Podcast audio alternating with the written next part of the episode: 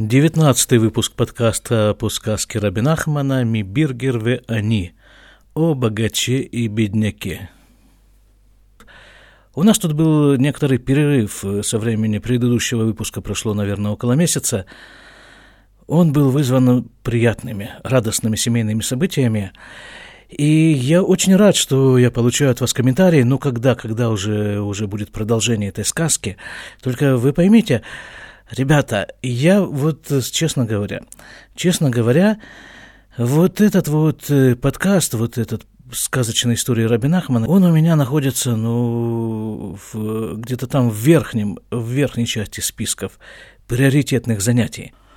И была бы на то моя воля, я бы как минимум раз в неделю садился бы к микрофону и, и что-нибудь бы в него говорил на эту тему – но помимо приоритетных занятий есть колоссальное количество занятий неприоритетных, которыми в основном и приходится заниматься. Как то нужно накормить семью, а это занимает изрядное количество времени.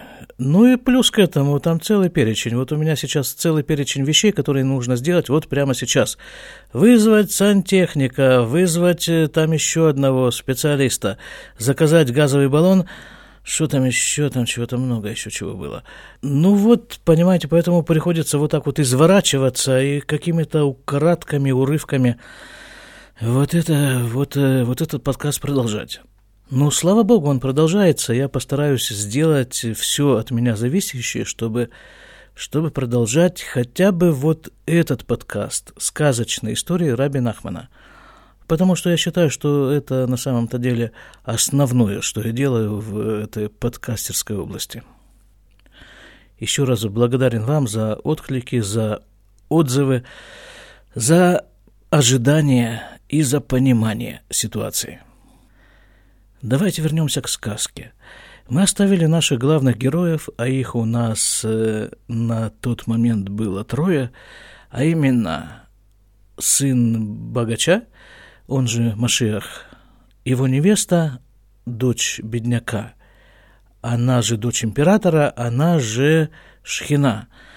И сам император, бывший бедняк, такая вот запутанная история. Ну да, понимаете, как это все у нас запутано. Вот э, та ситуация из моей жизни, которую я вам сейчас кратко описал, что вот на самом-то деле я считаю, что нужно заниматься этим – но если я буду заниматься тем, чем я считаю нужным заниматься, то моя семья останется без корма, без газа и без э, сантехнических услуг и без э, всего этого перечня, который у меня там где-то записан. Вот так же и в сказке, да, вот трое встретились, да, на самом-то деле все, все и все устройство мироздания только и работает на встречу вот этих двух персонажей, которые в сказке обозначены как сын богача и дочка бедняка. И вот они встретились, плюс еще там папа этой самой, папа, папа этой девушки присутствует. Это все происходит в пустыне, в оазисе, но при этом никто из них не узнает друг друга.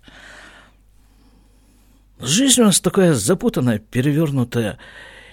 Но тем не менее, тем не менее, вот именно эти перевертыши и ведут нас в единственно нужном направлении. И нам в этой ситуации остается только ждать, верить, что это так. И в то, что все развивается самым, что ни на есть, идеальным образом. И что есть у этого всего какой-то тахлит, как это говорят на иврите, смысл, суть. И у сантехника, и у газового баллона, и у прокорма семьи, и у прочего, прочего, прочего. Все это зачем-то нужно, ну откуда я знаю зачем. Мне нужно это делать, вот все. Ладно, хорошо, вернемся все-таки к сказке. Значит, вот есть некий оазис посреди пустыни, и три наших персонажа находятся там. При этом они не узнавали друг друга до некоторого момента но очень хорошо друг к другу относились. И вот э, последний раз мы говорили о том, что сын богача и бывший бедняк, ныне изгнанный император, они все-таки выяснили, кто из них является кем. И это вопреки всем э, стандартным, скажем так, ожиданиям, только сблизило их – Несмотря на то, что в свое время император приговорил э, вот этого же самого сына богача к смертной казни, которую тому удалось избежать. И несмотря на прочие-прочие сложности их взаимоотношений, сын богача, он же Машиах, сумел этого императора простить. Не то, что даже сумел, это не потребовало от него каких-то колоссальных духовных, там, э, духовного скрежета зубов в усилиях простить. Нет, просто император спросил его, ну хорошо, а вот если бы, если бы вот этот вот э, твой, э, так сказать, тот, кто является причиной всех твоих бедствий, вот тот самый человек, вдруг оказался перед тобой, что бы с ним, ты с ним сделал, тот ему ответил, да ничего бы я с ним сделал, я бы его кормил точно так же, как я кормлю тебя. Кстати, о кормежке. Тот уточнил еще раз, а действительно ли это так. Сын бедняка подтвердил ему, что да, это так, я бы его кормил. И тогда этот э, император ему открылся, так вот это я, говорит. И тут они обнялись и мы говорили тогда, что вот это как раз является той точкой, с которой начинается обратная раскрутка всей этой истории. Вот это вот умение простить и умение понять и поверить, что любая ситуация, в которой ты находишься, тебя в нее поместил Всевышний с какой-то определенной целью. А еще точнее, с той целью, чтобы ты выполнил в этой ситуации какое-то определенное задание – причем это задание, то опять-таки не обязательно должно быть какое-то там э, суперсложное. И нет. Может быть, ты помещен в эту ситуацию, которая тебе кажется сложным, ну, скажем, просто для того, чтобы вызвать сантехника. Наконец. Вот, так мы сказали, что сын богача и император открылись друг другу, а дочь этого самого императора, которую тоже никто не узнает, плюс ко всему она еще одета в мужскую одежду, присутствует при этом разговоре, выясняет для себя, кем являются ее товарищи по оазису, но сохраняет молчание, она им не открывается. Продолжим. והבחור הנעל היה דרכו ללך בכל יום ועשה לו סימן בשלושה אילנות. כי היה שם אלפי אלפים אילנות, וביקש שם הכתב הנ"ל, היינו בשלושה אילנות מהם. Тут нужно вспомнить еще одну ситуацию, которая у нас звучала в этой истории. Когда-то, когда еще сын богача не был осужден на смертную казнь, вот эта же самая девушка, которая находится сейчас рядом с ним, одетая в мужскую одежду, она ему написала письмо, что он является ее суженым, и там же в этом письме она указала семь источников воды, в которых пряталась ее мать с его отцом. Я не буду углубляться в подробности происходящего в те времена, ну, почитайте, там э, есть ссылка на текст этой сказки. Это письмо было с ним все время, оно являлось свидетельством как бы той самой связи между ним и ей. Но как-то в один прекрасный момент он его положил в дупло одного из деревьев в этом же самом оазисе. Через некоторое время налетела буря, повалила все деревья, и невозможно было выяснить, в каком именно дереве находится это письмо – так вот, в том отрывке, который прозвучал сейчас, говорится, что этот парень, у него был такой обычай. Каждый день он отмечал три дерева. Потому что там были тысячи тысяч деревьев написано. И он искал там вот это самое письмо.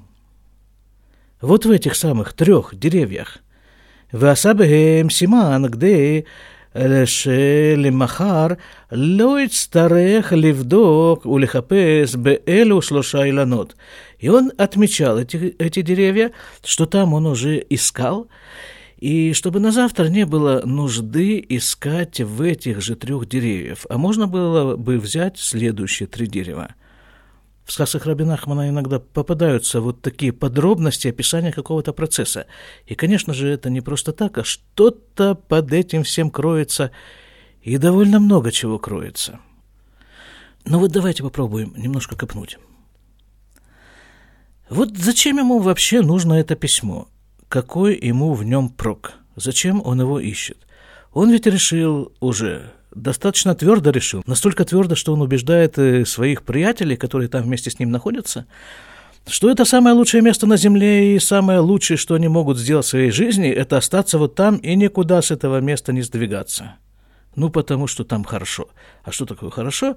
Там есть корм, там есть питье, там приятно, там можно музицировать, там можно духовной, так сказать, пищей насытиться.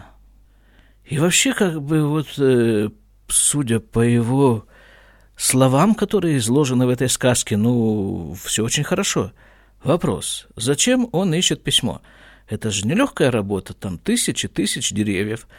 В каком-то из них находится письмо, каждый день он э, обыскивает три дерева и помечает, что он над ними поработал продолжает искать дальше, на следующий день. Зачем?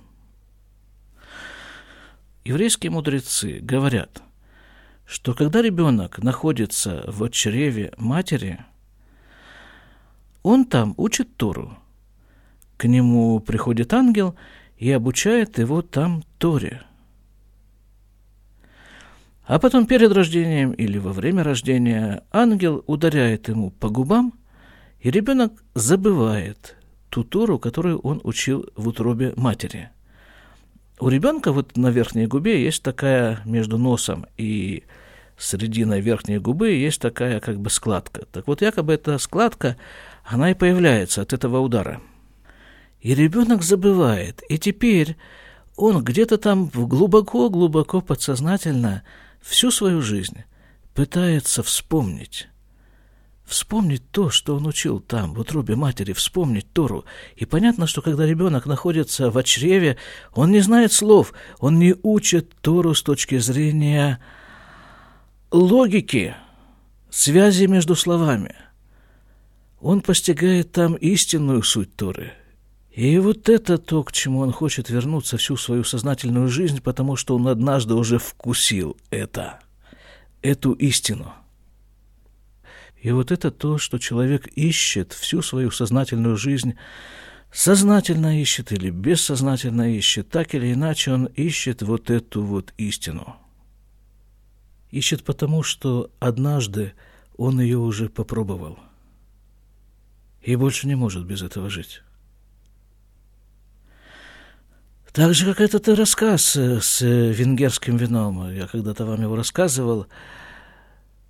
Говорят, что тот, кто один раз попробовал венгерское вино, его уже невозможно обмануть и подсунуть ему что-то другое и назвать его венгерским вином. Он однажды уже это попробовал. И теперь ищет. И теперь ищет хоть какую-то возможность, хоть немножко, хоть как-то к этому приблизиться. А почему три дерева? Первое, что приходит в голову, это три молитвы. Еврею предписано каждый день молиться три молитвы утром, днем и вечером. Обратите внимание, что в сказке написано, что он помечает эти деревья, что в них он уже поискал, и на следующий день берет новые три дерева. Это значит, что каждый день и каждая молитва – это совершенно другая молитва, несмотря что в ней те же самые слова но это принципиально другая молитва. Это молитва этого дня, молитва этого момента. Куляй виулай имца ото актав аналь. И он был полон надежды, что он найдет эту записку, это письмо. Укшая хозер мишам, аяба им инаим бхует, михамад шая бухе кшебикеш веломаца. И когда он возвращался после этих своих поисков к своим приятелям, у него были заплаканные глаза, потому что он плакал от того, что на этот раз он не нашел это письмо. Шалюту, они его спрашивают, «Ма там ивакеш бе элю эланот?» Они спрашивают, «А что ты ищешь в этих деревьях?» канал в, в этих самых деревьях, Ахарках, а атав хузер, вейнейха обхует. А после этого ты возвращаешься с заплаканными глазами. Ишив лагем, высипер лагем, колю томасе. И он рассказал им всю эту историю. Шибата Кисар, Шальхало, Ктав, Вихуле, что дочка императора послала ему письмо и так далее – Ветаман ото Элю Эланот, и он спрятал его в этих деревьях и Баруах Сеара выхули, и налетела буря и так далее, канале и так далее, и так далее. Ватагу мывакеш уляемца, а теперь он ищет, а может быть он его там найдет. Это очень распространенный сюжет в сказках Рабинахмана. Когда вот сначала все хорошо или почти хорошо, а потом налетает буря и переворачивает все, переворачивает деревья, сметает все, что можно и все, что нельзя смести перемещает сушу и воду и все-все-все перемешивает. И когда буря сделала свое дело, свое дело начинает делать человек. То есть восстанавливать порядок. А почему это устроено именно таким образом? Да потому что когда порядок, когда вот это вот окончательное избавление, это геула, в конце концов будет достигнуто, то это будет являться отчасти – результатом действий человека.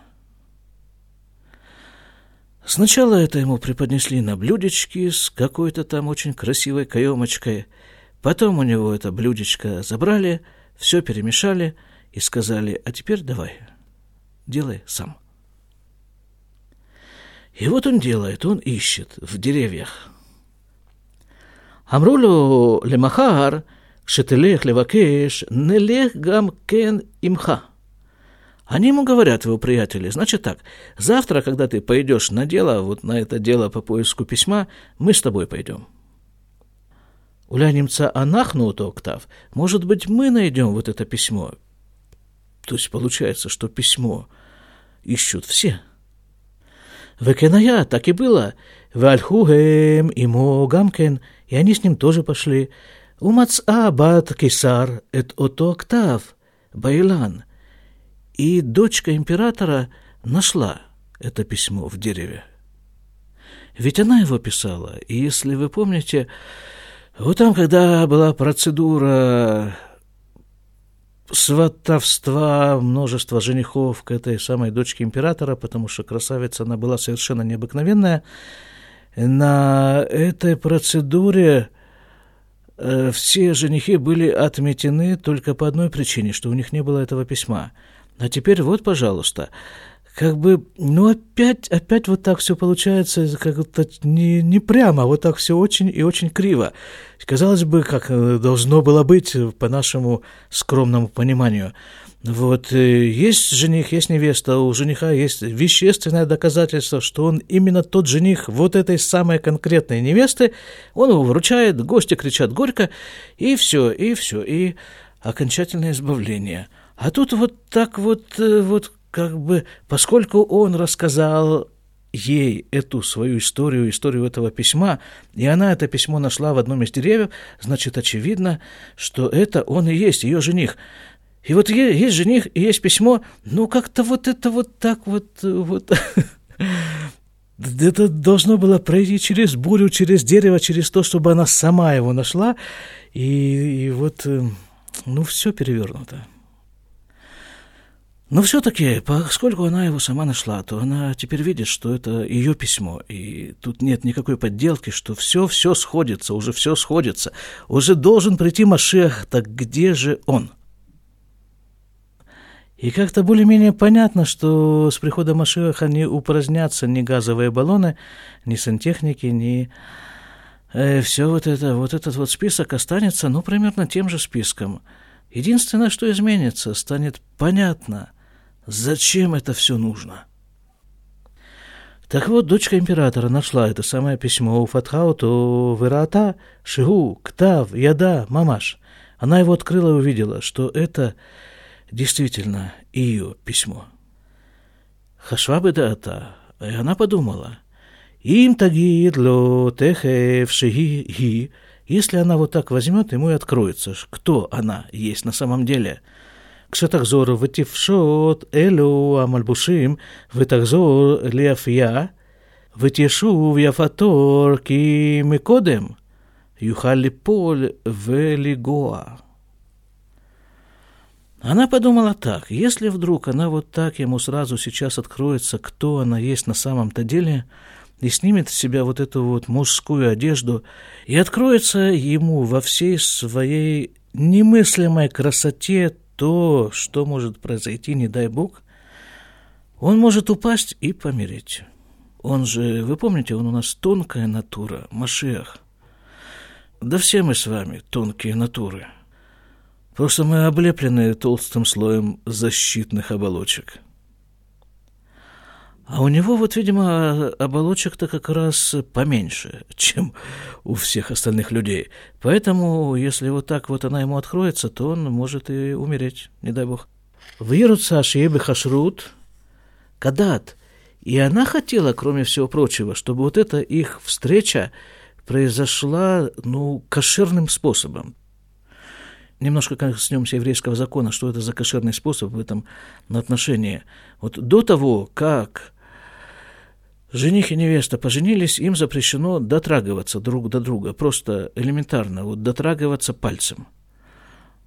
Запрещено. Вообще, в принципе, мужчина может э, дотрагиваться только до своей жены, своей мамы, сестры. И, по-моему, все. Так вот, она хотела, чтобы их соединение, а соединение Машиаха и Шхины, это и есть вот та самая Геуля, да, о которой так долго говорят евреи. Так вот, она хотела, чтобы это было кошерным способом. Вальха вейхзира ло октав. И что она сделала? В чем заключается вот это кошерный способ, по крайней мере, начало этого процесса? Она пошла и возвратила ему письмо. Вамралю и сказала ему, «Шемаца акта ветехев нафаль в халюшот». И она сказала ему, что вот она нашла письмо, и он тут же упал без чувств. Это при виде письма он упал без чувств. Если она была права, да? Если бы она ему сказала, что она является автором этого письма, то были бы самые серьезные основания опасаться за этого Машеха, а следовательно и за нас всех тоже. Мы же его ждем. Вахью в то, и они ему сделали некую реанимацию. Двоя бенехем симхагдуля, и была между ними колоссальная радость. Ну вот здесь мы остановимся, мы с вами постепенно приближаемся к некой финишной прямой, потому что, ну, как бы уже вот так складывается, все уже совсем начинает складываться удачно, после целого ряда неудач. Да, мы же этой сказкой занимаемся около года, я посмотрел. Целый ряд был всяких неудач, то это смертная казнь, то еще там много всего-всего-всего. Но в конце концов, вот, вот сначала они встретились, хотя и не узнав друг друга – Потом произошел вот этот вот акт прощения, потом нашлось письмо, ну и дальше, в общем-то, уже немного осталось. Я очень надеюсь, что и нам с вами тоже уже немного осталось. До этого центрального момента в истории существования этого мира, прихода Машеха. И распутывания этого когда-то я несколько раз был там в России на рыбной ловле. Э, спиннинг мы там бросали, точнее мы. Они бросали спиннинг, а я сидел на берегу и распутывал, это называлось борода. Как-то его пару раз бросил, и там выросла такая борода на этом спиннинге из лески, что нужно было его очень долго-долго распутывать. Так вот у меня есть такое ощущение временами, что вот примерно этим мы и занимаемся. Распутыванием бороды. Но это тоже необходимый этап, скорее всего. Удачи нам всем во всех наших начинаниях. И, как их назвать, продолжаниях, что ли. До свидания.